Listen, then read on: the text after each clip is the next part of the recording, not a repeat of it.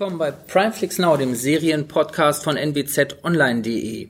Äh, heute sind wieder mit dabei und zwar vollständig Karin. Hallo. André. Hallo. Und ich, Timo. Hi.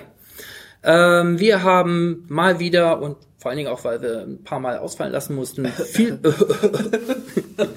wir haben viel zu besprechen, viel aufzuholen und erstaunlicherweise bei dem riesigen Angebot, was wir haben, haben wir diesmal nur Netflix-Serien. Aber dafür spannende, nämlich Bodyguard haben wir auf der Liste, jetzt gerade neu, bei Netflix, sechs Folgen, circa eine Stunde. Wir haben Salvation, auch bei Netflix. Wir haben Spuk von Hill House, auch bei Netflix. Warum sage ich das? Ja. wir haben Castlevania, wir haben Sabrina und wir haben dann noch ein, neben den ganzen Serien eine cineastische Ausgrabung, nämlich Orson Welles, das Regiegenie und dessen obskures letztes Werk The Other Side of the Wind. Wir fangen aber an mit Bodyguard. Karen. Yay. Also, äh, Bodyguard ähm, handelt von einem ähm, ehemaligen ähm, Afghanistan-Soldaten. David Butt heißt der gute Mensch. Der hat aber seine posttraumatische Belastungsstörung ganz gut verbergen können und arbeitet jetzt als Personenschützer der Schützer der Innenministerin ähm, der, ähm, von England. Ähm, äh, David Butt ähm, wird gespielt von, haltet euch fest, Richard Madden, den mhm. kennen wir aus Game of Thrones. Yay! Ja. Mhm. Und ähm, ja, also er, er hat den Auftrag, äh, die gute Dame zu, äh, zu schützen und ähm, hat sich auch schon so ein bisschen so einen Namen gemacht, dass er in äh, brenzligen Situationen cool bleibt, sage ich mal, und ähm, zieht das auch ganz gut durch. Also beschützt sie sehr gut. Also es gibt so einige Anschläge auf sie, es gibt so ein paar politische Intrigen im Hintergrund, wo man nicht genau weiß, wem kann man vertrauen, wer sagt die Wahrheit und wer nicht. Und ähm, das äh, äh, spitzt sich dann in sechs Episoden so weit zu, also er gerät auch selber ins Faden, in Faden ins Fadenkreuz, ähm, ähm, spitzt sich so weit zu in einem fulminalen äh, Finale. Ähm, Fulminal oder phänomenal? Phänomenal. Oder fulminant? Fulminant. äh, Eine Mischung äh, Also in einem ganz großartigen, ich, hab, ich bin heute Morgen um halb sechs aufgestanden, ihr müsst ein bisschen verzeihen. Okay. Ähm, ja, also in einem, einem ganz tollen Finale. Ähm, ich habe es geguckt, ich äh, gar nicht mal wegen Richard Madden, also den finde ich gut, aber jetzt ist nicht der Grund, warum manch andere das vielleicht geschaut hat. Ich bin mir nicht ganz sicher. Was mir aber sehr gut gefallen hat, ist ähm, die Besetzung ansonsten, dass das sehr, ähm, die Innenministerin ist eine Frau, ähm, die Polizei ähm, Chefin. Chefin ist eine Frau, mhm. ähm, die Innenministerin ist, man ist auch nicht so, dass die das Weibchen was beschützt werden muss, sondern ist durchaus auch eine Frau, die sich nimmt, was sie möchte. Also da muss man das sagen, es knistert so ein bisschen, selbstverständlich mhm. zwischen dem Bodyguard und der Innenministerin Gehört ähm, in jede Serie. Ja, also ähm, der, der Bodyguard ist auch nicht der, der reine Gute, sondern der hat durchaus auch mit sich zu kämpfen, mit seiner privaten Situation und mit dem, mit dem, mit dem Trauma, was er erlebt hat. Ähm, die Terroristen, die im Hintergrund so agieren, die man aber nicht zu sehen bekommt, ist alles nicht so ganz, wie es scheint. Also es hat jeder so ein bisschen noch eine zweite Seite, das finde ich ganz gut. Ähm, ja, also ich mir hat's gut gefallen. Ich habe das so durchgeschaut innerhalb von zwei Tagen. Mhm. Wer hat's noch geschaut von euch? Ich habe es auch durchgeschaut, innerhalb, auch innerhalb von zwei Tagen. Ich musste eine Pause einlegen. Ihr sagt nicht, wir sind uns einig. nein, nein, ich, ich finde es persönlich auch wirklich ziemlich gut gemacht. Ich habe es mir auf Englisch angeguckt. Ähm, ich finde, ja, ja. ich finde, ihn Mom. versteht man überhaupt nicht. Also ich spreche schon sehr gut Englisch. Und auch schottisches Englisch verstehe ich normalerweise. Aber ich musste Untertitel anmachen, weil es sonst bei ihm nicht ging. Ähm, aber ich muss wirklich sagen, ich habe viel, viel weniger von der Serie erwartet. Also mhm. auch vom, vom mhm. Namen ja. her und allem habe ich was komplett anderes erwartet. Ich meine, der Begriff ist ja nun auch vorbelastet. Ja, klar. Normalerweise also, den, guckt man weg. Bei Bodyguard hat man, hat man einen bestimmten Klang im Ohr, sag, ja, ja, vor allen Dingen. Ne, man also hat den Film habe ich jetzt nicht erwartet, muss ich ehrlich sagen. ja, gerade weil es CBS dahinter hängt. Ja, ja, ja, genau. Whitney aber, und Kevin haben, hat man da normalerweise. Aber ich habe halt sowas was, was Typisches erwartet, wie gut, er soll sie beschützen und dann geht es von mhm. Folge und zu Folge und er beschützt sie so ungefähr. Mhm. Und, und dann kommt und kriegen halt sie sich oder kriegen irgendwas. sie sich nicht. Ja, ja gut, das war von Anfang an sozusagen klar, das ist ja mal klar. Aber es hat sich doch deutlich komplexer herausgestellt, als es am Anfang wirkte. Und ich finde, es ist durchweg ziemlich, ziemlich gut gemacht. Man mhm. bleibt lange Teile wirklich auf der Strecke und denkt sich immer so seine Sachen und merkt dann irgendwie, okay, vielleicht doch nicht und vielleicht doch. Und naja, das, das, das haben die wirklich gut hinbekommen. Wie fandest du das Ende? Ich fand das Ende an sich sehr gut gemacht. Ähm, Ein bisschen überzogen es- es vielleicht. war- So ganz ganz, also, ganz, ganz, es ist ganz, die letzten zwei, drei Minuten, da hätten sie ein bisschen weniger auftragen können. Ähm, aber sonst fand ich verdammt gut an der letzten Folge, dass sie alle Zusammenhänge aufgelöst Ja, haben. ja, ja. Das fand ich gut. Und den Twist am Ende, den Ja. fand ich auch nochmal richtig gut. Also Okay. die letzten, den letzten Dreher, das, das hat Ja. nochmal, also ich fand's gut. Oh, Dann oh. hättest du mich zweimal reingezogen, denn ähm, ich hätte auch überhaupt nicht. Ich habe gesehen, dass es diese Serie gibt und hätte sie aber nicht geschaut, wenn du nicht dafür geworben hättest, dass wir hier drüber sprechen. Und habe sie mir deswegen auch, habe da reinge, reingeschaltet und fand die auch stark. Also Wow. ich fand die ersten Folgen auch stark. Bin jetzt noch nicht komplett durchgekommen, aber äh, weil ich es erst vor ein Mhm. paar Tagen angefangen habe. Ähm, aber ich war auch überzeugt von den ersten Folgen. Also ich finde, die, es hat starke Action-Szenen. Das kann Mhm. Ja. man nicht von jeder Ja. Serie sagen, die auch eine Action-Serie sein will. Man hat eine spannende Hauptfigur, man hat eine spannende Konstellation. Ihr Mhm. habt schon gesagt, es ist ein, ein Krieger eigentlich. Ähm, der sich, aber vor allen. Dingen, was, was, er hat vor allen Dingen Frauen gegen sich, wie du gerade gesagt hast. Also In er ist umgeben Positionen. in allen, ja, aber auch er, er kämpft ja auch gerade mit einer kaputten Beziehung. Ehe, ne? Auch, auch da ist er derjenige, der von von einer Frau dort abhängig ist und äh, ja das gegen gegen sich hat, um sich hat. Also jemand, der von eigentlich von allen Seiten bedrängt ist, ähm, der der seine Geschichte hat, der das eine Rolle, die stoisch gespielt wird. Ne? Du hast eben schon das Mom. ja. Da weiß man, steckt da übrigens auch ein Mom mit drin? Steckt da ein Mutterkomplex? Keine Ahnung. Vielleicht, äh, Ich glaube, vielleicht das ist einfach das ist nur ein das Schottische. Ja, ähm, also eine, eine ganz spannende Grundkonstellation, äh, spannend und auf den Punkt gefilmt, also keine unnötigen Schnörkel, stattdessen so Ambivalenzen eben gesetzt, die halt die ganze Geschichte spannend machen. Auch eben, dass er kein Bodyguard suggeriert ja immer, ne, da ist ein Mäuschen, das beschützt wird und das ist eben auch in dem Fall Das finde ich gar total nicht so. gut. Das, Das ist eigentlich das, das Spannendste, also das, was, was auch spannend ist in, in den ersten Folgen, was ist das für eine Frau? Ja. Also, die er da beschützt. Die Ja. sitzt in hochrangigen Runden, die Ministerin, und macht dort alle möglichen Polizeichefs. die, die er nicht zusammen. besonders gut hat Genau. Entscheidungen, die er ihn ja auch betreffen Ja. und die ihn, die ihn überhaupt, äh, also wo er nicht Also genau weiß, was er jetzt eigentlich Also ein Falke soll, ne? Hardlinerin Ja, eigentlich. ja, ja, also er ist auch nicht zufrieden mit ihr, äh, mit ihren Entscheidungen immer. Und Mhm. das finde ich auch so ganz gut, dass sie halt so, so, so richtig so eine taffe Frau ist. Und Ja. sie, also es wird ja so ein bisschen so, ach ja, ne, die haben eine Liebesbeziehung. Haben die ja gar nicht. Die Nee. haben ja gar keine Nein, nein. Liebesbeziehung. sie nimmt sich ihn einfach. Ja. Das finde ich so ganz geil. Entschuldigung. Ich muss aber sagen, ich finde, ich fand ganz am Anfang, du dich? Nein, weil ich das so, weil ich das so abfeiere, dass sie, dass Okay. sie dann mal so, so, so Endlich mal andersrum starke ist. Frauen. Ja. was soll das denn immer, ne? Und die Ja. sind ja überall, die ziehen sich ja komplett Ja. durch. Also Ja. die äh, treffen die Entscheidungen und man weiß nicht, wie, wie die alle so ticken. Und jeder hat da so, ist da so eine ganz interessante Figur. Also ich äh, fand es echt gut. Aber ich muss sagen, Tatsache, wo du sagst, du warst am Anfang total drin, fand ich es am Anfang echt langweilig. Also bei der ersten Folge wollte ich dann irgendwie aufhören zuerst, hab dann Gott sei Dank weitergemacht. Aber für mich war das am Anfang halt dieses typische, okay, man hat sofort, sofort gemerkt, er hat posttraumatische Belastungsstörung, das hat man ihm sofort angesehen an dem Ganzen, wie er, wie er agiert hat.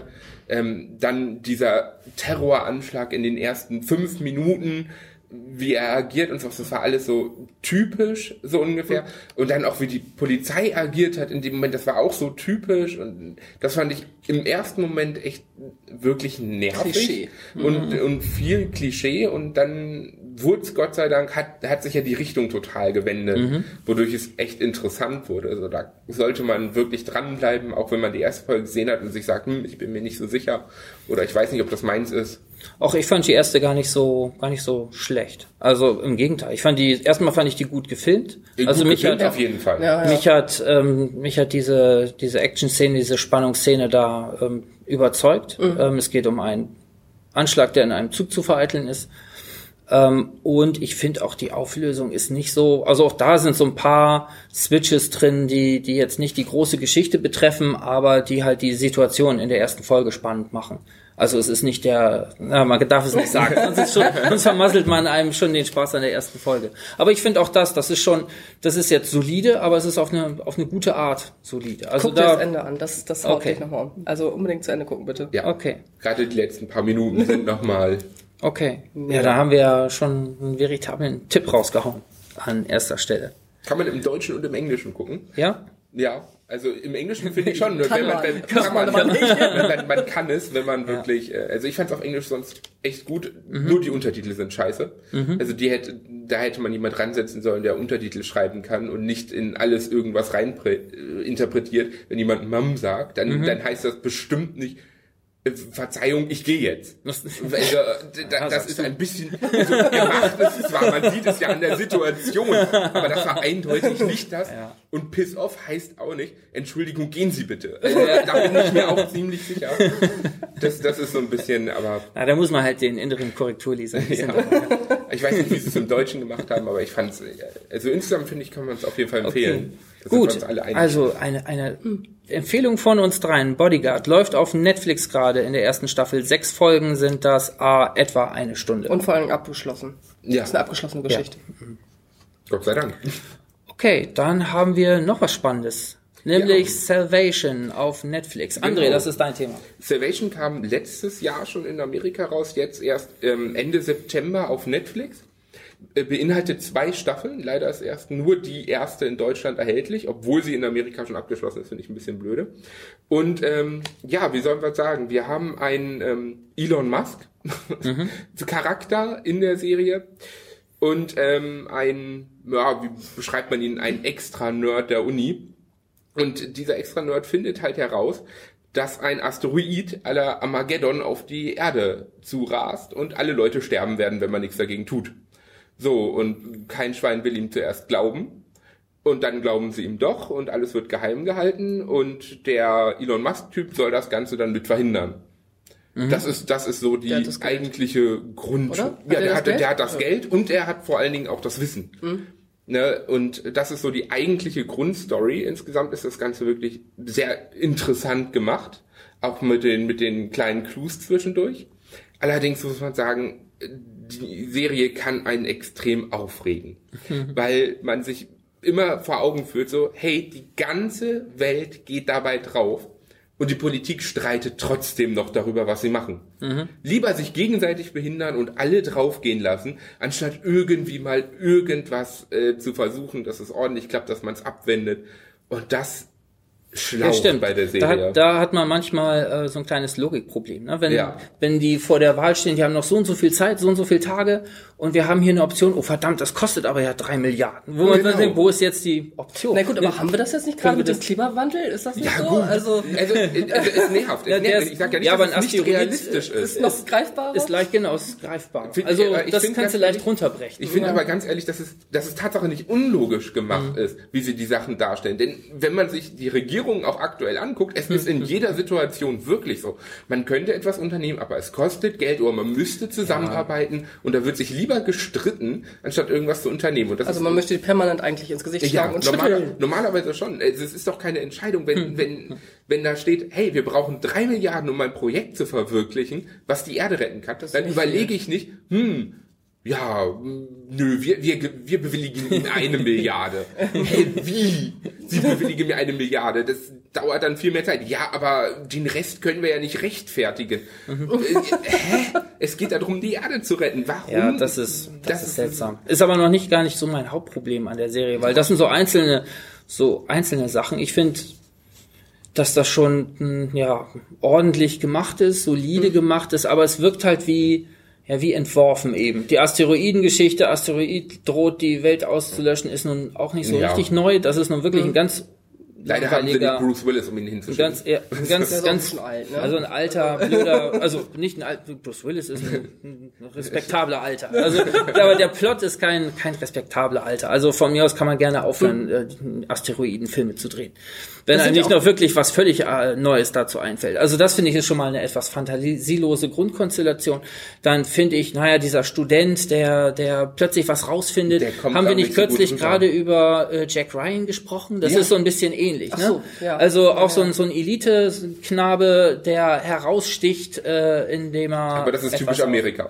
Ja, ne? aber auch das ist nun keine Figur, die man, die man noch nie irgendwo gesehen hat. Auch, auch, auch das die Russen funktioniert. als Bösewichte ja. hat man. Ach Gott, das ist aber alt. Ja. Also ne? Und auch diese, alt. diese Superhirn-Figur, ähm, diese Elon Musk-Figur. Ich musste an Iron Man denken, die ganze Zeit. ja, er ist so ein bisschen ähm, so eine Mischung aus Elon Musk und Tony Stark, muss ja, man sagen. Genau, bloß mhm. eben, und das ist das, das, das ist das Ätzende. Ähm, ich finde gerade diese Figur, die so, die charismatisch sein muss, finde ich schlecht gespielt. Also der, den finde ich total langweilig. Kennt man den von irgendwoher? Ist das irgendwie? Nicht, dass ich wüsste. Nee, ich hab den noch nirgendwo wüsste ich auch.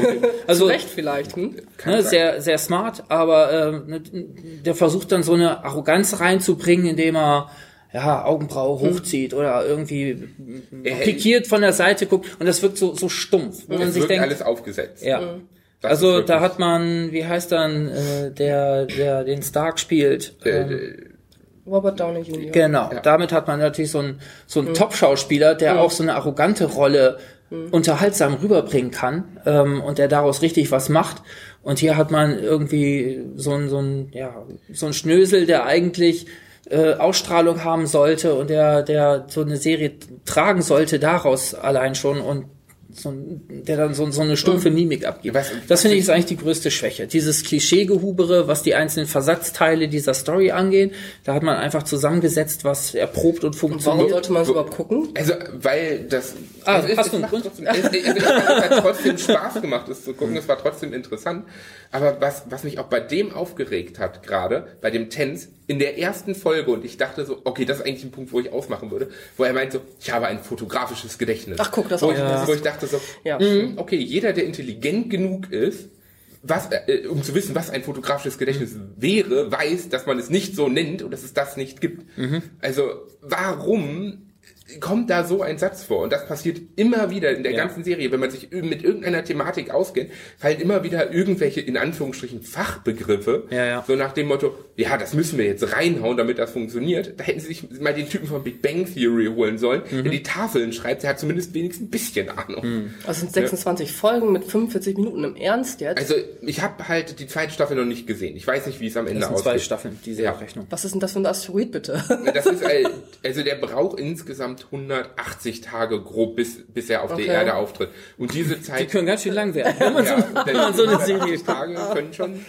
Die ja. drehen aber jetzt nicht alle 180 Tage. Nein, oder? das nicht. Wir haben hier kein 24. Aber ähm, es ist, ich weiß nicht, nach der, also wirklich die erste Staffel sind so die ersten 90 Tage so grob. Mhm. Ne? Und dann kommen die halt immer weiter im Bedrängnis. Mhm. Klar, sie finden immer wieder Lösungen, dann geht es wieder weg und sowas, weil alle Leute sich wieder gegenseitig behindern müssen, was ein bisschen nervt, weil man könnte ja auch einfach zusammenarbeiten, aber nein, warum denn?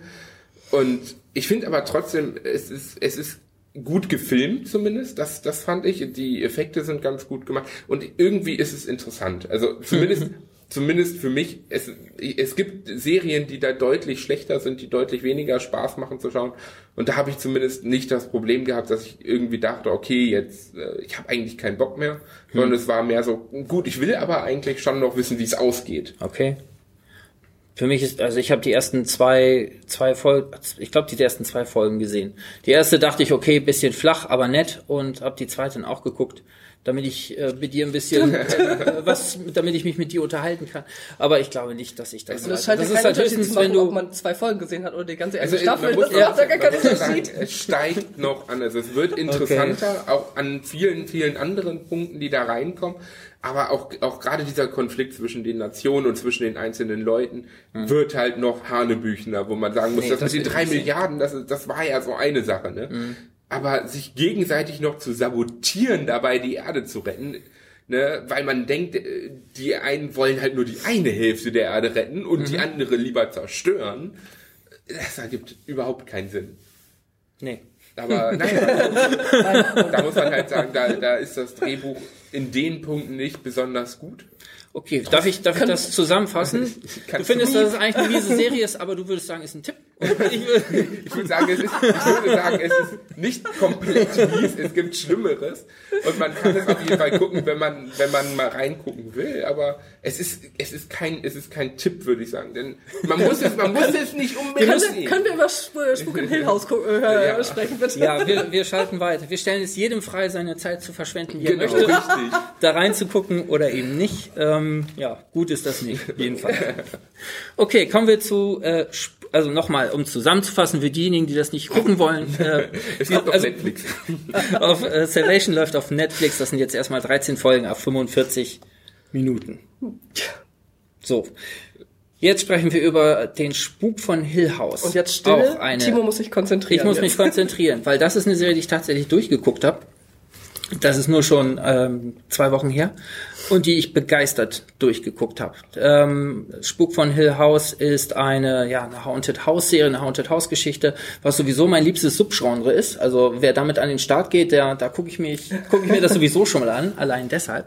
Und es basiert auch auf diesen alten Geschichten aus den äh, 60ern, die mehrfach verfilmt worden Bis sind. das Blut gefriert. Bis das Blut gefriert. Genau, ist so eine so ein erster Klassiker, als den man das äh, verfilmt hat. Später gab's noch das Geisterschloss, was Nicht ist, so gut. das war nicht so gut. Und jetzt hat man hier nun äh, diese ganze Story äh, hochkomplex auf äh, ja auf zehn Folgen eine Stunde auf Netflix ausgebreitet. Mein erster Kontakt mit dieser Serie war der Trailer. Und da muss ich erstmal sagen, guckt euch vielleicht nicht den Trailer an. Weil ich dachte zuerst, das muss, das muss furchtbar übel sein. Weil man sieht einen Trailer, Okay. zwei Kinder auf Betten, so zwei kleine, die Mama kommt rein. Und dann gibt's so ein ganz absurdes Gespräch, so ein ganz also mir läuft Ach so, ja, ja, etwas ja, kalt, ja. Den, kalt den Rücken runter.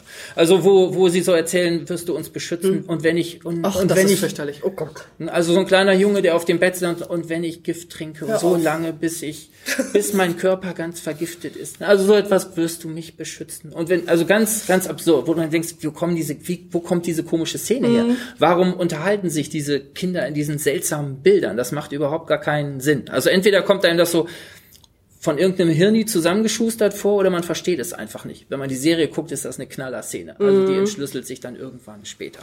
Worum, haben, worum geht es jetzt, ähm, um da mal einzusteigen? Also hier haben wir jetzt schon mal eine einzelne kleine Qualität genannt und ein bisschen vorgewarnt, wenn, der, wenn ihr den Trailer seltsam findet, lasst euch davon nicht abhalten. Es geht also um ähm, eine Familie, die in den 80er Jahren äh, ein altes Haus sanieren möchte die Eltern Hugh und Olivia und äh, die haben fünf Kinder. Ähm, und während sie dieses Haus dort auf Vordermann bringen wollen, passieren halt unheimliche Dinge. Die vor allen Dingen äh, das kleine Mädchen, also es, wie gesagt fünf Kinder und vor allen Dingen die kleinsten sind Zwillinge, ein Junge und Mädchen, Nell und Luke und vor allen Dingen ähm, das Mädchen äh, schreckt nachts immer wieder auf, weil, weil sie eine Gruselgestalt sieht, eine Frau mit einem schiefen Hals, sagt sie immer. Ähm, der kleine Junge äh, äh, hat eine, äh, wenn man fragt sie, ist es eine imaginäre Freundin, gibt es die, gibt es die nicht? Also man kann das äh, gar nicht so richtig beurteilen, ähm, Was echt ist und was, was nicht. echt ist und was nicht echt ist. Man muss auch sagen, man kennt ja jetzt zuletzt diese Spukhausgeschichten von ähm, von James Wan, von Insidious und von Ach Gott, nee. Conjuring, diese Teile, wo, wo Schockeffekte dann gesetzt werden. Es kommt irgendeine, irgendein Geist hat so Hm. ein, besitzt so ein Haus und dann gibt's so knallige Schockeffekte und irgendwer läuft so äh, Hm. Komisch über die. Hm. Flure.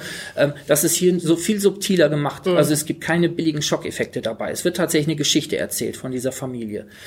Ähm, schließlich eskaliert diese Situation dort. Man kann es gar nicht so richtig begreifen, was da jetzt genau passiert. Jedenfalls, der Vater packt eines Nachts die Kinder in ein Auto, ähm, äh, äh, sie rasen davon. Was mit der Mutter ist, weiß man gar nicht so genau. Ähm, ist die zurückgeblieben? Was, was ist mit der? Ähm, äh, alle rasen davon und dann hat man im Grunde genommen einen Bruch und springt 20, 25 Jahre in die 25. Zukunft. Also in der quasi in der Jetztzeit kann man sagen, in den 2000er Jahren. Und das ist dann die zweite Ebene Geschichte. Und was eigentlich die Serie so toll und so komplex und so spannend macht, ist, dass alle Figuren nun erwachsen sind. Alle haben mit dieser Geschichte aus diesem Haus zu kämpfen und jeder in so einer ganz eigenen, ganz seltsamen Biografie. Wir haben, also es sind der Vater, es gibt auch keinen wirklichen Kontakt, so einen richtigen Kontakt mehr zwischen dem Vater und den Kindern.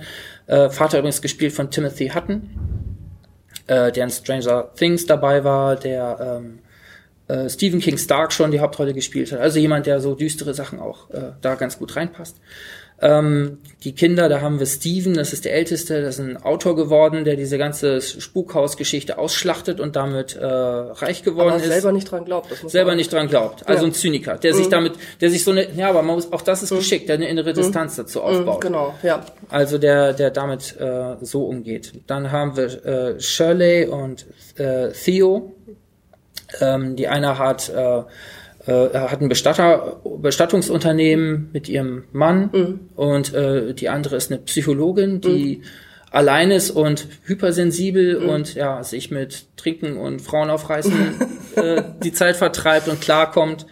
Und dann haben wir die beiden äh, hochsensiblen Zwillinge, Nell und Luke. Mhm. Luke ist mittlerweile, äh, ähm, ja, was soll man sagen, drogenabhängig, eine zerstörte Ex Existenz, die immer mal wieder äh, einem zugeistert, dieser anderen Familienangehörigen, sich Geld klaut, um seine Drogensucht zu finanzieren und er wieder verschwindet. Und wir haben Nell, die einen, ja, die schlimme Albträume hat und die dann äh, einen, einen Schlaf Forscher mhm. oder mhm. heiratet. Also die scheinbar ihr Leben im Griff hat. Genau, das scheinbar. ist genau, das ist das. Äh, die beiden Zwillinge sind eigentlich so der Kern dieser ganzen Geschichte, ja, kann man sagen. Ja. Ähm, diese Nell, wie gesagt, eine, eine süße junge Frau, mhm. ähm, hat heiratet jetzt diesen sympathischen, ja, hat also mhm. eine Lösung gefunden für ihr mhm. Leben, nämlich jemanden, der, der die, ihre Probleme zu verstehen mhm. scheint und ihr helfen zu können scheint. Ähm, und ihr Mann stirbt plötzlich. Das in einer schon alles so Ach ja, oh, ich habe jetzt viel gespoilert. können, wir, können, wir, können, wir ein, ob das gespoilert ist. Hoppla, können, wir ein, können wir einen Spoiler-Alarm davor stellen? Können wir machen. Aber äh, vielleicht ist es gar nicht so schlimm, weil unheimlich, es passiert unheimlich viel. Naja, jedenfalls, es wird an dieser Nell aufgezogen. Nell ist diejenige, die nun zum, ja, äh, die, ich glaube, das passiert in der ersten Folge, ne? Es passiert, Nell stirbt. Also äh, die sympathischste Figur. Äh. Naja gut, wenn es also, in der ersten Folge ist. Also ich will, will, Und jetzt höre ich auf, irgendwas über die Geschichte zu erzählen, denn damit müssen nun alle klarkommen. Soll, das bricht soll, dieses alte Trauma von diesem ja. Haus wieder auf und alle Figuren kommen irgendwie zueinander und die Geschichte, was ist damals mhm. eigentlich passiert, was hat dieses Haus eigentlich mit uns gemacht, wird jetzt an allen Charakteren durchgespielt, mhm. hochgezogen. Ja. Die Treffen, also diese, ne? diese, diese ähm, Geschichte mit der Mutter, also jede, jeder, diese, diese, diese Flucht aus dem Haus, die wird nochmal anders dargestellt, aus verschiedenen Blickwinkeln. Ja. Die Geschichte jedes Kindes wird nochmal noch mal, äh, dargestellt. Nell, Luke, wie die eigentlich, was ihr persönlicher Geist, wenn man so sein, so sagen möchte. Also jeder hat so sein persönliches Trauma, sein persönliches, seinen persönlichen Geist damit bei ähm, von dem er mehr oder weniger heimgesucht wird und der auch den das Leben lang nicht loslässt. Und die beiden Ältesten, die sind halt, haben da so diesen Abstand. Also äh, durch dieses Bestattungshaus hat sie, glaube ich, einen ganz guten Abstand dazu gefunden, mit den Toten umzugehen. Und der Älteste mit durch das Schreiben von Büchern, die mit Spuk zu tun hat, ähm, hat er so diesen Abstand auch gefunden. Die in der Mitte hat das Problem, dass sie halt sehr, sehr, sehr fühlig ist und dass sie immer wieder, ja, also sie hat ihr, sie hat ihr Leben im Griff, sie sitzt fest im Sattel, kann man eigentlich schon so sagen, aber sie struggelt so ein bisschen. Also es ist nicht so ganz einfach für sie, dadurch, dass sie, sie muss immer, sie trägt immer Handschuhe, weil das sonst ihr zu viel ist. Also sie kriegt zu viele Gefühle, zu viele, zu viele Eindrücke, zu viele, äh, kriegt sie zu viel mit. Und das ähm, macht sie dann, ähm, beschäftigt sie dann zu sehr. Und die beiden Zwillinge, mein Gott, ne, jetzt mal im mhm. Ernst. Also ich habe auch, ich habe ja Zwillinge. Mhm. Deswegen nimmt mich so diese ganze Geschichte auch so mit, weil dass du diese Kinder von früher und dieses Mädchen, du siehst dieses Mädchen jetzt und du siehst sie, siehst du so als Kind und man möchte sie so gerne beschützen, man mhm. möchte sie da irgendwie so gerne rausholen aus diesem fürchterlichen Haus. Ja. Also und also dieses dieses Haus. Ähm, ähm, man, es wird nie richtig aufgelöst, was dieses Haus jetzt eigentlich ist oder das was es macht. Spoiler. Ja. Ne, also das, das, das, das ja, nee, nee, also das lösen die nicht auf. Es ist alles so ein bisschen diffus. Ne? Zum Beispiel, ähm, ich weiß nicht, ob du es gesehen hast, ähm, es gibt ein Video Hidden äh, Ghosts Mhm. Äh, da, da geht also gibt so ein paar Szenen in so, in so einem Video sind die zusammengeschnitten, wo du in ganz vielen Szenen einen versteckten Geist siehst. Mhm. Mir nicht aufgefallen, weil ich Angsthase nur 70 Prozent von dem Film gesehen mhm. habe und das reicht mir. Also ich habe nebenbei noch ganz fleißig auf Pinterest und sonst irgendwo gesurft, weil mir es sonst zu viel ist. Allerdings habe ich von gestandenen Mann, ich von einem Kollegen, ich sag jetzt nicht, wer das ist, der das ähnlich gemacht hat. Also es mhm. ist es geht schon an die an die Nieren. Also es ich kann nicht auch schon weil es, weil es eben ein Psycho-Horror ist. Ja, ne? Es also, ist keine.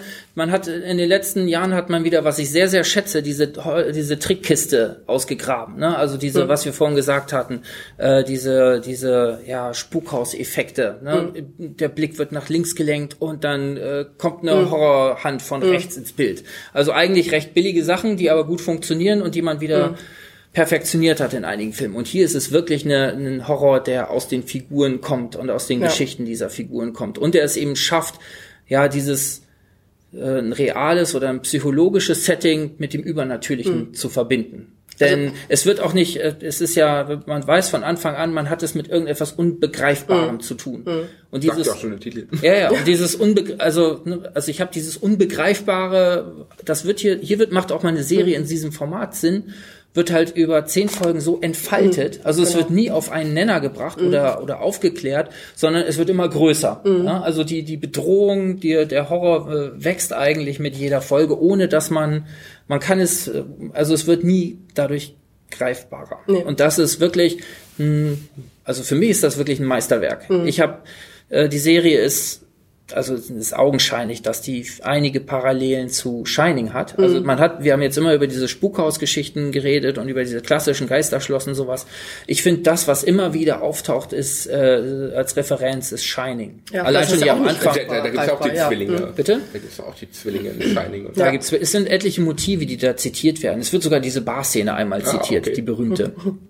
Shining habe ich sogar gesehen. Ganz viele. Das, das Labyrinth wird zitiert. Also ganz unauffällig. Ne? Es ist überhaupt nicht nervig, dass man sich da ranhängt oder dass da irgendwas, ähm, ähm, ja, irgendwas. Äh, das ist kein Zitate-Kino. Die Methodik sozusagen. Ja, ja äh, die Stimmung. Also dieses, dieses, diese ganz seltsame Stimmung, die auch Shining hat. Dieses äh, Spiegeln äh, eines realen, unheimliches Setting und da spiegelt sich das das Übernatürliche drin. Und das hat man in dieser Serie auch. Und ich dachte ein paar Mal, fühlte ich mich an Shining erinnert und überlegte kurz, dachte mir, das ist viel besser als Shining. Also man merkt schon, das ist ein, Oha. Ja, ja, ich, ganz ehrlich, ich fand's, ich fand's besser. Ja, ich fand's, ich also ich, besser ich bin auch, äh, ich habe auch während ich da, wenn wir jetzt drüber sprechen und ich mir da so einzelne Szenen oder so einzelne, einzelne Geschichten wieder, wieder, also es läuft mir jetzt immer noch den kalten, kalten mhm. Rücken runter. Also es ist, es ist auch nachhaltig gruselig. Also die erste ja. Folge habe ich mir angeschaut und dachte, ich will es wissen, wie es weitergeht. Ich will es unbedingt wissen, aber ich kann es mhm. mir nicht in vollen 100 Prozent angucken. Also äh, dass diese 70 Prozent das reichen. Also es ist wirklich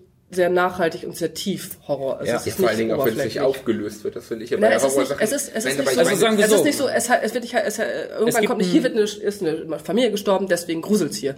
Und das wird auch nicht gesagt, so, deswegen ist, ist hier ein Grusel, sondern es ist dieses Haus einfach an sich. Aber mhm. es wird aufgelöst, diese einzelnen Dinger werden schon aufgelöst, aber es ist nicht, dieser große Rahmen, der bleibt bestehen. Also ja, es wird nicht gestört. Auch das hochkomplex. Übrigens mhm. auch die Erzählweise. Ich habe ja, sag ja immer wieder, ich bin kein Fan von diesem Spiel, von diesem Rückblendenspiel, mhm. von diesen Versatzstücken, weil oft ist das einfach nur ein, ja, so, ein, so, ein, so eine Formalienspielerei. Mhm. Man will dann komplex und, und intelligent sein und eigentlich macht man es nur kompliziert.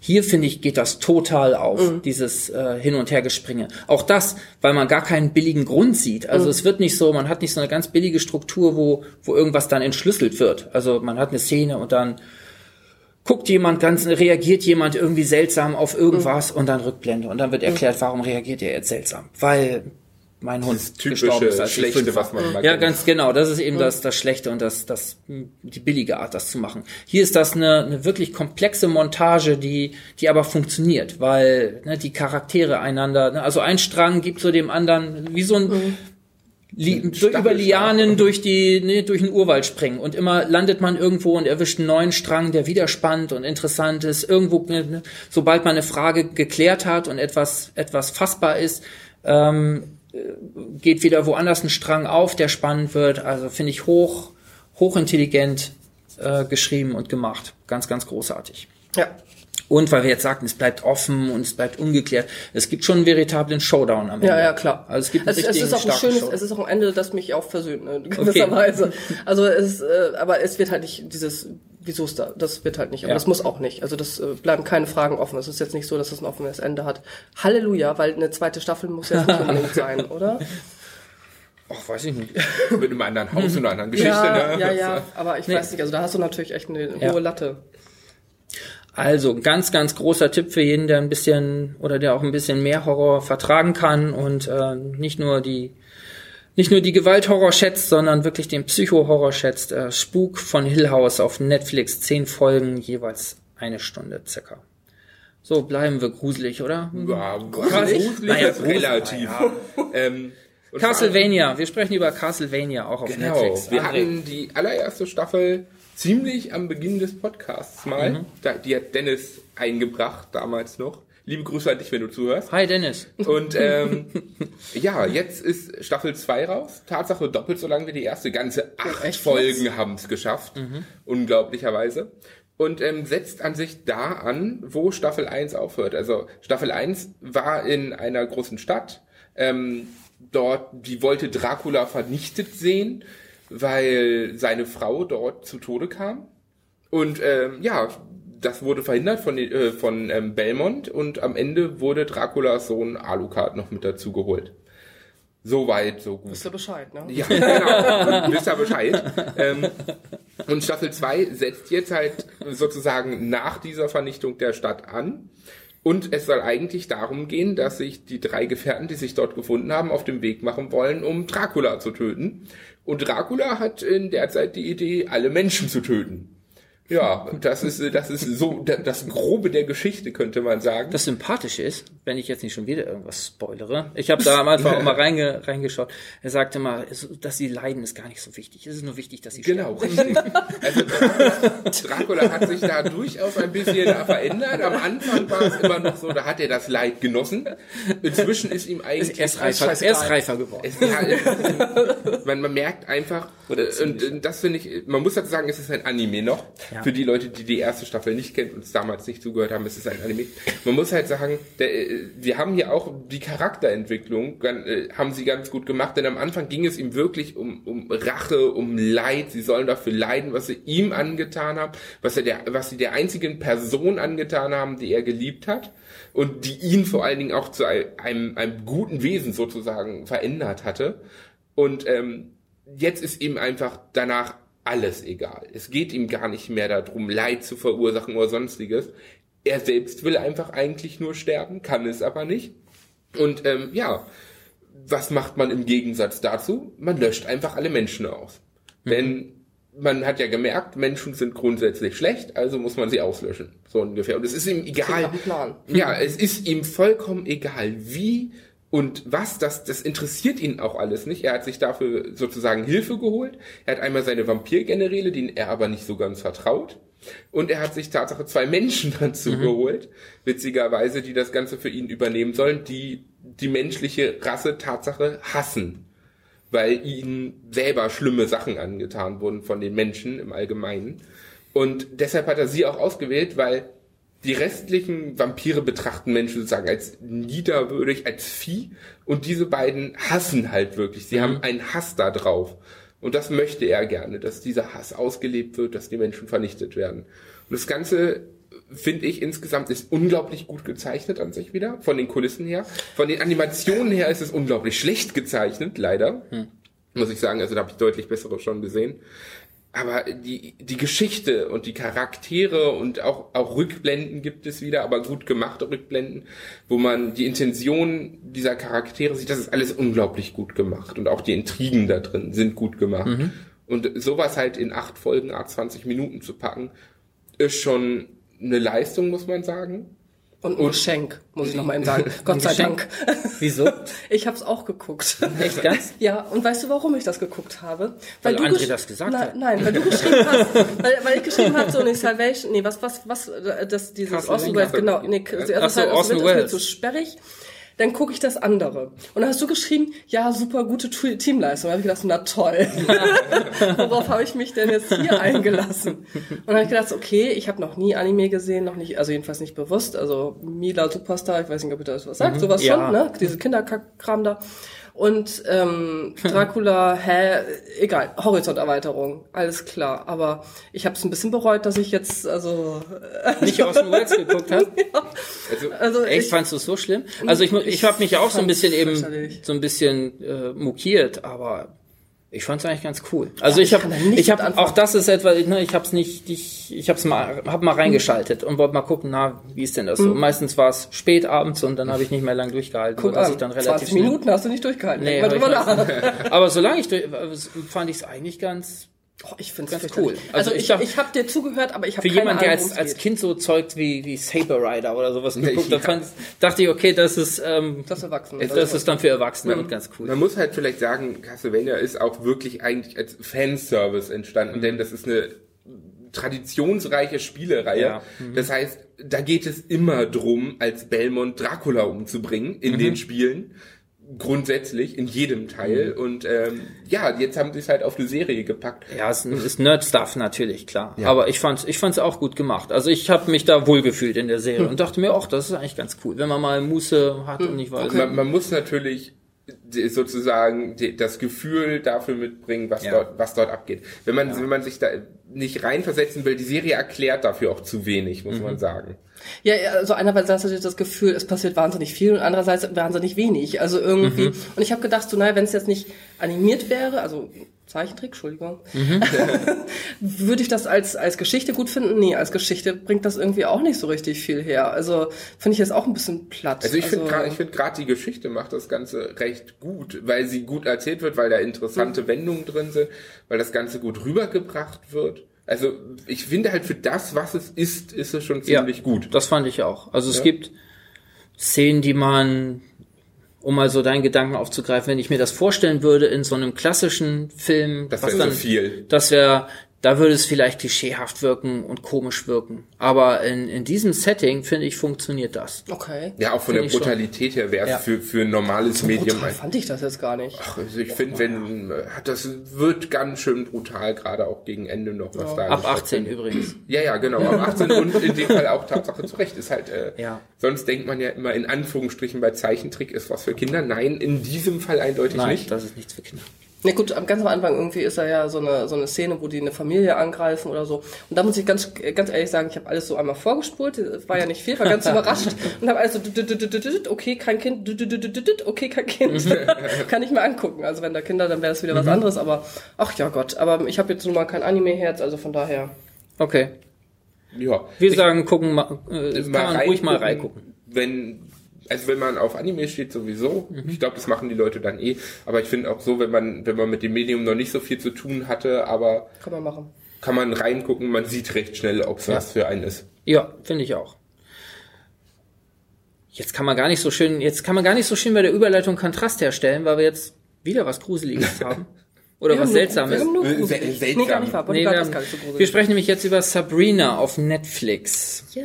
Karen. Ja, auch eine Serie, die ich so durchgeguckt habe. Hm. Ähm, wurde ja groß wieder angekündigt, äh, Sabrina und äh, als die Dreharbeiten begonnen haben, hieß es immer so Remake von der 1990, keine Ahnung, was kommt da die Serie? Da habe ich voll drauf gehofft, oh, wenn ich ehrlich bin. Aber das ist es nicht. Also es basiert Nein, ja auch auf Comics. Ähm, aber ähm, hat überhaupt gar nichts mit der mit der Comedy-Serie zu tun, die wir wie vielleicht als Jugendliche oder als Kind gesehen haben. Ähm, es geht verhext. Ja, Ach, genau. Das war schön. Ja, das war auch wirklich niedlich. Aber ja gut. Aber ich bin froh, dass die Katze jetzt nicht dabei ist, ehrlich gesagt. Also die hätte ich jetzt nicht vertragen können. ähm, also es geht um Sabrina. Sabrina ist eine Junghexe, halb Mensch, halb äh, Hexe und soll zu ihrem 16. Geburtstag die satanische Taufe bekommen. Mhm. Das ist ähm, sowas wie eine Konfirmation, also sich bekennen zu Satan. Das klingt echt wieder so wahnsinnig albern, wenn ich das alles sage. Ja. Wahnsinnig mein Gott. Ja, es ist, das, ist, das trifft es einfach.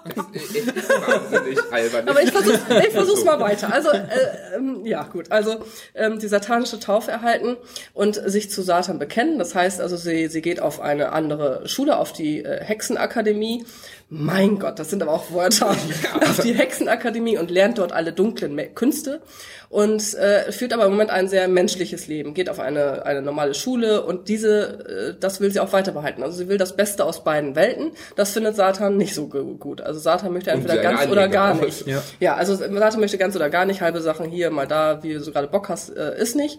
Und ähm, sie während dieser satanischen Taufe, ähm, das kann man sagen, da, da ähm, erschließt sie sich dagegen. Also sie unterschreibt nicht in diesem Buch und beschreibt Im Buch der zu. Bestie, um ja. es nochmal klischeehaft zu bekennt sich nicht das ist ein alter, eine alte, eine alte Weisheit. Sich einfach mal durchlesen, was man da so fabriziert ja, ja, ja. hat. Und wenn man, dann kriegt man so eine Distanz und denkt sich, mein Gott, was für ein Schwach.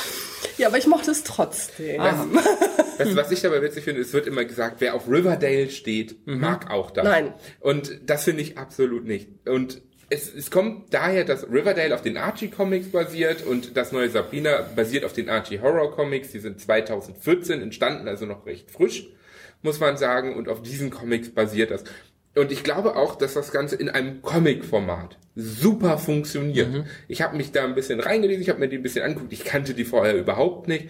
Ich fand das Ganze sympathisch gemacht, ich fand das Ganze gut gemacht. Im Comic-Format. In einer Serie finde ich es einfach nur übertrieben, klischeehaft und zum Teil nervig. Dieses ständige Heil Satan, oh Satan, oh bei Satan, um meinen Satan. Ja, das ist ein bisschen, das, das ist, bisschen, ist bisschen, sowas ja, ja. von übertrieben und bei jedem kleinen bisschen, ja, aber in Satans Namen. Und ich denke mir nur so, mein Gott, wir haben es verstanden. Mhm. Ja, es ist aber dann auch so inkonsequent. Also ich meine, wenn man schon so einen auf böse macht, aber das wird dann ja auch nicht konsequent durchgezogen. Nein, weil Satan ne? ist also ja auch nicht böse. Ja, das also. ist ja irgendwie so merkwürdig. Ähm, was hat mir gut gefallen? Ich fand die Stimmung aber trotzdem ganz gut. Ich mochte so das ganze also die, drumherum, das fand ich ganz cool. an sich war nicht schlecht gemacht. Ja, ich mochte ganz besonders gerne die drei unheimlichen Schwestern. Die fand ich richtig gut. Mhm. Also ähm, ich mochte ihren Onkel. Den, On den Onkel? Der sonst die Katze gewesen Ach wäre, so. aber dort ein Mensch war. Ach, nee, nee, das ist äh, nicht die, die Katze gibt's ja auch noch. Ja, ja, aber im Original war so. ihr Onkel ja sozusagen Ach, ja, stimmt, eine Katze. Richtig, genau. Und da dachte ich, zweimal dann quasi. Ja. Genau, ja. und da dachte ich dann so, als, als sie ihn vorgestellt haben als Mensch, dachte ich so, ach verdammt, keine Katze drin, das macht die Serie gleich schlechter. Ja, aber es kam auch noch eine schwarze Katze. Es gibt auch eine Katze. Also es gibt, es gibt eine abgeschlossene, was heißt eine abgeschlossene Geschichte? Gibt's eigentlich? Nö. Ja, es, es geht gibt, in eine, es gibt eine Geschichte. Ja, es gibt eine, es gibt eine Geschichte und äh, es werden auch so, so Full Filler, was heißt du, wie nennst du das? Ja, Filler-Episoden Filler -Episoden so ein bisschen auch zwischengeschoben. Ähm, Im Großen und Ganzen geht's halt um ihren Kampf gegen Satan, besonders gut, aber jetzt mal ohne Witz. Also die, die, ähm, was ist das denn? Diese Lehrerin, die da, ähm, Ach, die, die, ihr, äh, die wo man nicht genau weiß, Lilith. ist sie jetzt, genau, Lilith, ist sie jetzt auf, auf der, auf Sabinas Seite oder ist sie auf Satans Seite, also die ihr da immer so ein bisschen scheinbar zur Hilfe kommt. Die finde ich ganz gut. Also schauspielerisch finde ich, ich, das jetzt nicht so schlecht was von den Figuren ich echt her. schlimm fand, war diese Verwandlung, also von, von der Standardlehrerin, wie man sie in der ersten Episode gesehen hat, als sie dann halt zu Lilith mhm. wurde, dieses, diese, diesen Outfit wechseln. Ich dachte so, mein Gott, wie kann man es nur so versauen? Ach Mensch. Ich fand ganz viele. Ähm, du guckst schon so. ich fand es wirklich so schlecht, wie es vorhin, wie es vorhin rüberkam. Es ist so schlecht. Äh, ich frage mich auch, ich frage mich auch so ein bisschen, wo ist die Zielgruppe? Man sagt auf der einen Seite, die ist irgendwie. Hier. Ah. Das sind die Leute, die so blumig Die haben das extra für mich gedreht. Weil es wird ja auch, es hieß ja auch einfach, dass da, ist das nicht sogar ab 16? Es ist ab 16. Ja, Warum 16, eigentlich? Ja, es gibt, es gibt, naja, ich, weil, ein paar weil viele Leute umgebracht werden, die wieder aufstehen. Ja, das ist ganz furchtbar. Und es ist halt eine, eine unfassbar dumme Teenie-Geschichte ja. eigentlich Mann. erstmal. Also, Hast du Elite gesehen? Das ist eine unfassbar Nee, das habe ich, das hab ich nicht gesehen. Ich habe hier nur, nur reingeguckt und habe es aussortiert nach zwei oder drei Folgen. Also, weil einfach auch so hanebüchene Logiksprünge einfach drin sind. Ohne Ende. Oft, also man hat eine, es ist ja nicht nur dieses ganze Satan und Hexen-Ding, das ist ja auch so ein, äh, ich bin eine selbstbestimmte junge Frau. Ne? Hm. In Zeiten von MeToo bauen wir hier einen hm. Frauenzirkel auf. Und hm. äh, ne, das ist ja, diese Karte wird ja auch ziemlich stumpf gespielt ja. in dieser. Da werden alle Karten Serie. stumpf gespielt. Ne, da gibt's die Raudis an der Schule und äh, dann muss sie da ihre Freundin beschützen. Und auch diese, die sind, das ist so diese Konflikte sind einfach so stumpf und dumm ausgespielt und ausformuliert, dass keine Ahnung. Da habe ich bei ein paar Mal echt gedacht, also so ein bisschen Mindestmühe. Aber es ist wunderschön schwarz und weiß. Also es, es gibt doch, es gibt die, äh, es gibt die gut, aber es ist auch vorhersehbar natürlich. Klar, dass die, dass die, dass die, dass die, dass ja, die, ähm, ja, das ist echt trash. Die drei unheimlichen Schwestern, dass die, die, die Hauptschwester äh, da auf einmal dann auch so ein bisschen ihr wieder. Es ist alles, man, man hat sie gesehen und man hat gesehen, wie die erst dagegen sind und dann wird's gut. Aber trotzdem irgendwie, ich mag's. ich, gut. Okay. ich verstehe, was ihr Guilty sagt, Pleasure. aber es, ja, ja, genau, stimmt. Da fängt es Einrichtung. Also ich finde, es ist total trashig hm. und ich habe mich da zum Teil wirklich durchgequält. Also ich habe es durchgeguckt. Echt? Mein Gott. Ja. Und du guckst ja auch echt. ich, ich gucke auch jeden Scheiß an. Nein, zwischendurch unterbreche ich auch mal. Mhm. Ich habe es aber Tatsache durchgeguckt. Ähm, ich muss auch sagen, vom Ende her, ja, ich will Tatsache wissen, wie es in der zweiten Staffel weitergeht, egal wie schlecht ich es finde. Das haben sie Tatsache noch geschafft. Aber es war, es war ein Kampf zu diesem Punkt, muss ich wirklich sagen. Es war ein Kampf zu diesem Gesund Punkt. ist das nicht. Nee, glaube ich auch nicht. Ich glaube, ich bin nicht. Glaub, André, wir müssen mal ganz ernstes Wort miteinander reden. Du musst dir nicht alles anschauen. Wenn ich bin, ich bin dazu sehr Sheldon auf Big Bang Theory. Wenn ich das anfange, dann muss ich das durchziehen. Du, im Notfall, ganz im Ernst. Also ich habe auch schon manchmal gedacht, so, ich will eigentlich wissen, wie es zu Ende geht mit diesem Film. ich guck's bei Wikipedia einfach nach, ne? Und dann siehst du, mhm. ach so, ja, alles klar. Zum Beispiel diese ganzen grusigen Filme, die ich mir nicht angucken kann oder die ich nicht angucken mag, die, da gucke ich mir die Inhaltsangabe an. Das reicht mir dann auch. Ah. Aber ich muss also, was, man, was man tatsächlich aber zu der Serie sagen muss, sie ist optisch an sich, also haben sie sie gut gemacht, ja, auch, auch stimmt. kameratechnisch und alles ist es gut gemacht, da ist es nicht so sehr trash wie bis auf eine Sache, da ist das Kostüm so schlecht, das geht gar nicht. Aber ähm, ich finde ich finde insgesamt, wenn man wirklich trashige, also wirklich richtig trashige Sachen mag und auf auf minimalen Grusel in Anführungsstrichen steht. Dann du bist derjenige, der Shadowhunter. Nee, gar nicht, war Shadowhunters nicht. Wie hieß das andere noch? Shadow, also.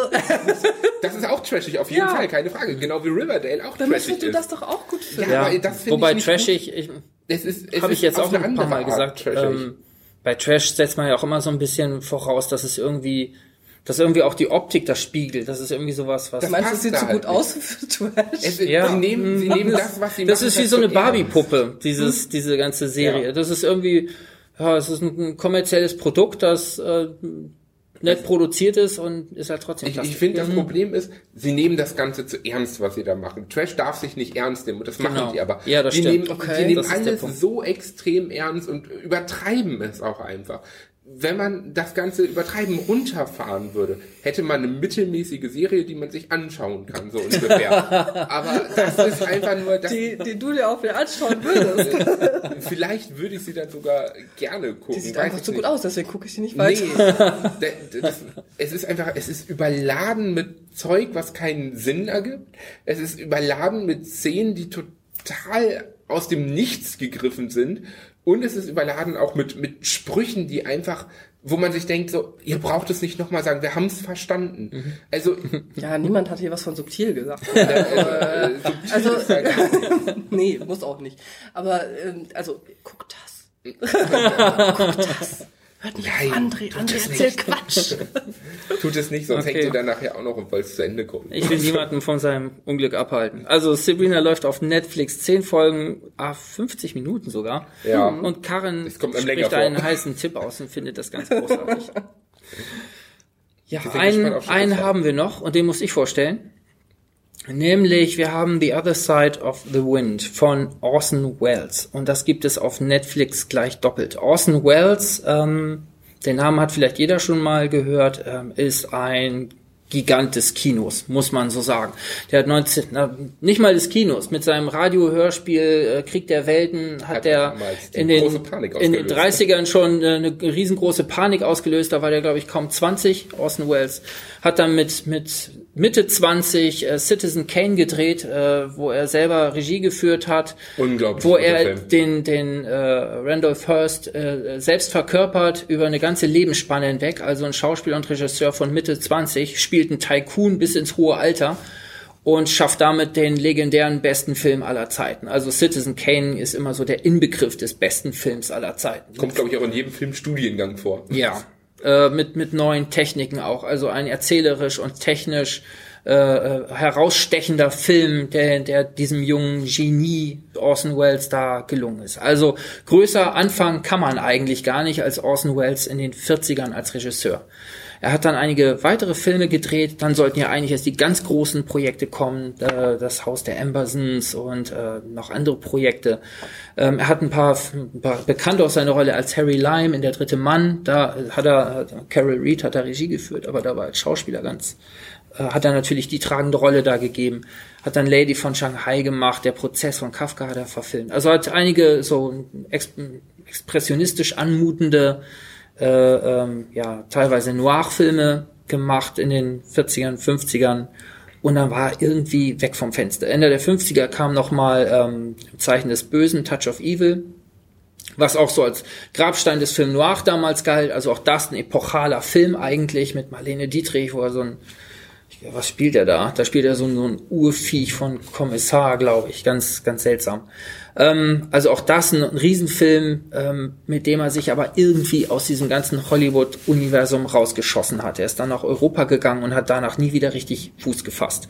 Nun kam er in den 70er Jahren zurück, er hatte mehrere Projekte. Also Orson Welles ist so jemand, der überall mal wieder auftauchte und ganz riesengroße Projekte immer hatte und was machen wollte. Und The Other Side of the Wind ist eines von diesen Projekten. Man muss diese ganze Drumrum-Geschichte erzählen, weil ansonsten, weil das eigentlich das Spannende am Film ist. Es ist wirklich eine historische Ausgrabung, muss man sagen. Ähm, die Dreharbeiten zogen sich über Jahre hin. Und äh, was man dazu sagen muss, es gibt nicht nur diesen Film, den Netflix jetzt, an dem Netflix sich die Rechte gesichert hat und den Netflix rausgebracht hat, sondern es gibt auch eine Doku dazu. Und äh, es ist unbedingt ein Tipp, sich auch diese Doku dazu anzuschauen. Also die findet man auch dann direkt ähm, bei Netflix, damit man überhaupt diesen ganzen Hintergrund begreift. Also Orson Welles hat sich in Europa rumgetrieben, ist wieder in die USA gekommen und dreht nun The Other Side of the Wind. Und Anfang der 70er. Und was macht er da? Er entwirft eine, ja, soll man sagen, komplexe oder soll man sagen, verwirrende Story. es geht inmitten dieses äh, Films um einen alternden Regisseur. Ne? Man horche auf. Wobei Orson Welles natürlich komplett bestreitet, dass das in irgendeiner Weise was mit ihm zu tun hat. Ähm, die Hauptrolle spielt John Huston, selber ein Gigant des Hollywood-Films, also aus den gleichen Jahren, also so ein alter, alter Veteran, der, der 20 Großklassiker äh, gedreht hat.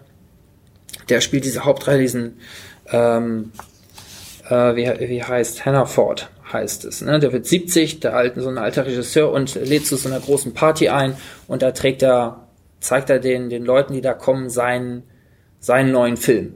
Also es gibt auch diese, es gibt erstmal so eine Backstage-Szenerie, das ist ein, es ist also der Wells-Film ist ein Film über einen Regisseur und in diesem Film gibt es wieder einen Film, der dann ein Experimentalfilm ist. Es gibt eine starke Frauenfigur in diesem äh, in diesem ganzen komplizierten Machwerk. Ähm, äh, Oya Koda heißt die, das ist so eine indianischstämmige Schauspielerin, meine ich. Ähm, nee, meine ich, zumindest wird das so, wird das so ausgespielt dort. Damals auch mit Orson Welles liiert, die das Ganze in so eine Kunstfilmrichtung dreht. Also wir springen dort eigentlich hin und her zwischen so Hollywood Party, also dieses Partyvolk um diesen genialen Hannaford herum und dann einem Film, der eigentlich das europäische Kunstkino durch den Kakao zieht, also auf absurde Weise zitiert. Also Szenen, die wo so geometrische Strukturen zu sehen sind, dann laufen äh, diese Schauspielerin und ihr äh, Co-Darsteller nackig, nackig da durch diese geometrisch aufgeteilten Szenerien. Man weiß gar nicht so richtig, worum geht's da jetzt eigentlich. Also so Kunstfilm und äh, immer man merkt auch, dass äh, Orson Welles da ein Spiel mit einem treibt. Also die ersten Minuten, die ich mir von diesem Film angeguckt habe, ich habe immer wieder so Szenen gehabt, wo ich dachte, das meint er nicht ernst, das ist doch jetzt total bescheuert. Und dann steht, in dem Moment steht einer äh, im Bus auf und guckt in die Kamera, total bescheuert. Oder? Also so, man denkt sich so, ja, da hast du mich verarscht. Ne? So, und äh, so, so zieht sich das durch den Film. Also immer wenn man denkt, was für ein Unsinn, dann äh, scheint einem Orson Welles breit anzugrinsen, ja, ne? es ist alles ein Riesenunsinn, was wir hier machen. Und und was das alles soll. Und man muss sich dann letztendlich fragen, ähm, dieses in sich selbst spie funkelnde, sich selbst spiegelnde, also es ist im Grunde so ein Spiegelkabinett aus verschiedenen Ebenen von, von Film. Ähm, das ist faszinierend, da so durchzulaufen, aber es ist auch unheimlich wirr. Also wenn man das klassisch äh, bewerten müsste und jetzt da ja, mit einem einigermaßen klassischen Blick dran gehen würde, würde man sagen, das ist einfach ein missratenes Machwerk, das man jetzt zusammengeschnitten hat. Orson Welles hat da jahrelang dran rumgedreht, ähm, ist dann irgendwann gestorben, weil er das nicht mehr finanzieren konnte und andere Projekte hatte. Die haben dann den Cutter, ähm, der hatte noch ähm, eine, eine, so eine Arbeitsversion bei sich und die hat Netflix, da hat sich den Netflix diese Rechte dran gesichert. Peter Bogdanovich, ähm, hat auch beim Zusammenschneiden geholfen, muss man sagen, ist eine Figur des Films, äh, The Other Side of the Wind auch, der spielt nämlich gegenüber diesem Hannaford, der ja ein alternder Regisseur ist, der auf dem absteigenden Ast ist, und dann gibt's diesen Peter Bogdanovich, der heißt im, in diesem Film anders, ähm, der spielt so einen aufstrebenden jungen Regisseur. Ähm, war damals wirklich, auch das eine Spiegelung. Peter Bogdanovich hat damals gedreht, ähm, Ach, Paper Moon hat er gemacht, vorher hat er noch gemacht, ähm, wie heißt denn der Film noch gleich? Last American Picture Show. Ähm, das waren damals so, so, ja, was soll man sagen, so, also er war damals eine große Nummer ähm, äh, im New Hollywood, Anfang der 70er. Da gehörte zu den größten und talentiertesten Regisseuren. Also so ein Aufsteiger, der in dem Film von Orson Welles dann einen Aufsteiger spielt. Also quasi sich selbst mit anderem Namen. Ähm, ganz obskur, auch wieder so eine seltsame Spiegelung. Und der nebenbei auch Filmkritiker war. Ähm, ähm, Peter Bogdanovich hat vor allen Dingen, auch deshalb habe ich den Film gerne geguckt. Also eines meiner ersten und liebsten Filmbücher ist ein riesen Interviewband von Peter Bogdanovich. Wer hat den Ding gedreht? Hat auch einen langen Interviewband mit Orson Welles gemacht. Also auch alles so Hintergrundsachen, die man damit reinlesen und mit, an denen man sich orientieren kann. und die das spannend und interessant machen.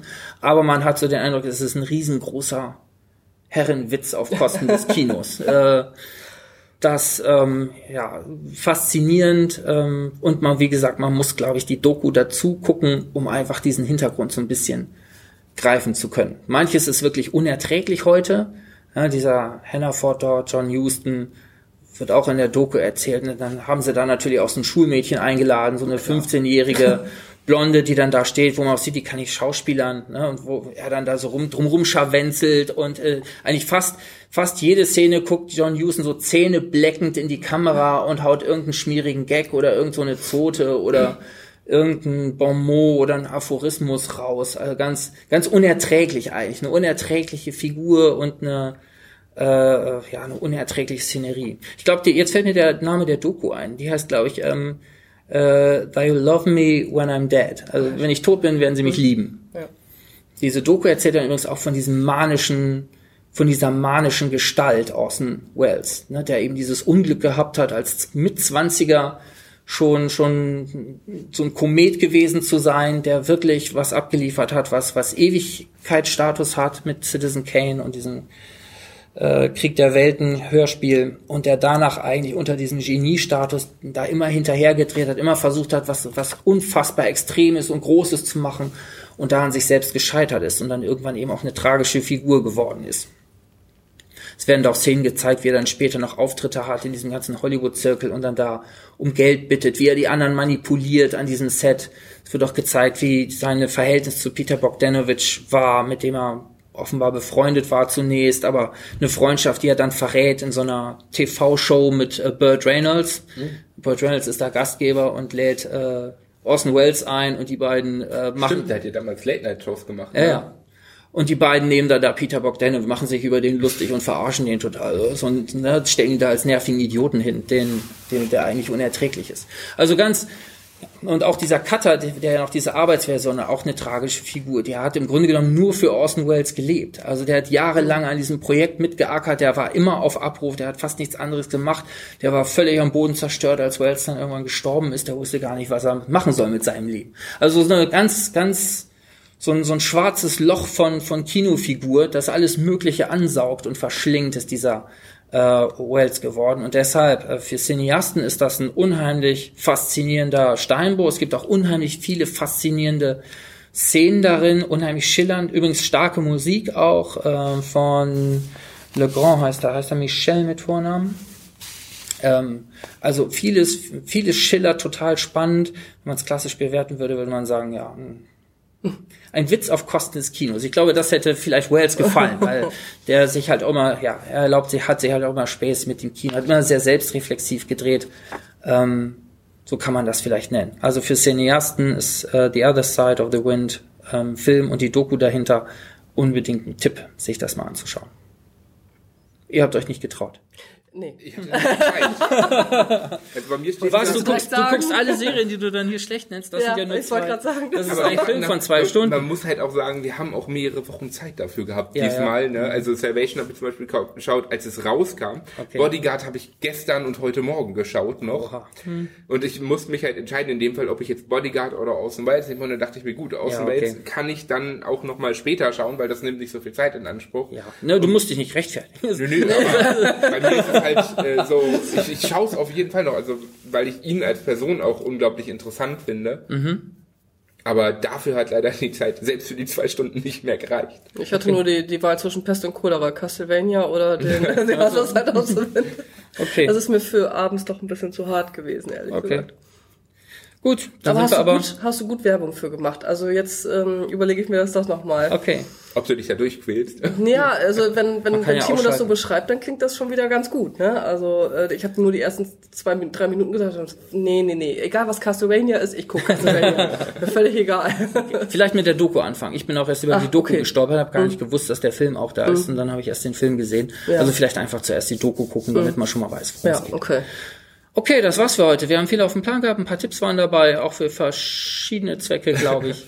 Und das und unsere ganzen anderen Folgen könnt ihr hören auf bei iTunes natürlich, äh, bei Podcaster, auf Soundcloud, auf äh, Stitcher, bei Spotify vor allen Dingen. Und ihr könnt das sehen auf nwzonline.de. Du hast nichts vergessen. Wahr. Dann habe ich mit einer bösen Tradition gebrochen. Aber es wäre jetzt cool gewesen, wenn du überlegt hättest und überlegt hättest. Und Aber wir können ja traditionell dann in zwei Wochen wieder Doch, wir können noch radio.de hinzufügen. Haben wir ja Radio.de. auch. Stimmt, habe ich zum Glück doch was vergessen. Ja, alles Gute. Bis dann. Ciao. Tschüss.